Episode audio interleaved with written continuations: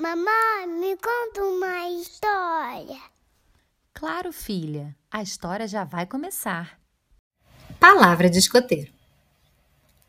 Em uma cidadezinha, rodeada por uma grande mata, morava um grupo de crianças extremamente corajosas que estava prestes a desbravar a densa floresta. Ok, ok, acho que exagerei um pouquinho. Na verdade, era um grupo de escoteiros às vésperas de passar o seu primeiro fim de semana acampando na serra ao lado da cidade onde vivem. Mas a parte da coragem é a mais pura verdade. Os escoteiros são jovens muito conhecidos por explorarem a natureza e aprenderem a sobreviver nela.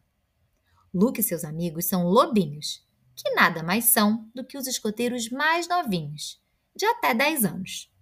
Por isso, se divertem aprendendo tudo sobre a flora e a fauna. Pela primeira vez, as crianças iam passar uma noite fora de casa. É claro que a farra começou na semana anterior, com todos preparando suas mochilas, levando roupa de banho, boné, protetor solar, repelente e, é claro, seus kits de sobrevivência, que além de água e comida, para alguns incluía também seu livro preferido, um bichinho de pelúcia e alguns jogos. O irmão mais velho de Luca, Tadeu, seria responsável por guiar os lobinhos. Por isso seus pais estavam bem tranquilos. Assim como caçula, quando mais novo ele havia sido lobinho, e agora já era um dos jovens mais reconhecidos pelo seu comprometimento e dedicação aos escoteiros. Chegando ao camping, as crianças foram logo organizando tudo. Montaram as barracas, encheram os sacos de dormir e foram brincar. Todos vestiram suas roupinhas verdes com faixas cheias de broches pendurados. Cada um deles recebido por terem dominado alguma nova habilidade.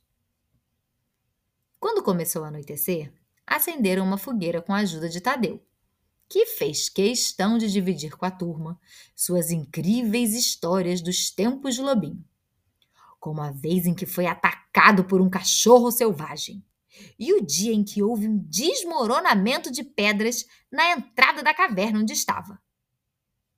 Depois daquelas histórias apavorantes, foi impossível dormir. Todas as crianças começaram a chorar e pedir para voltar para casa de tanto medo. Calma, gente, calma. Na verdade, não foi bem assim. Tadeu, fala a verdade. Isso aconteceu mesmo desse jeito? Você dá a sua palavra de escoteiro? Uma das condições para fazer parte do grupo é não mentir e sempre dar a sua palavra, ainda mais quando falar algo tão sério. Foi então que Tadeu confessou. Na verdade, não foi bem assim que aconteceu.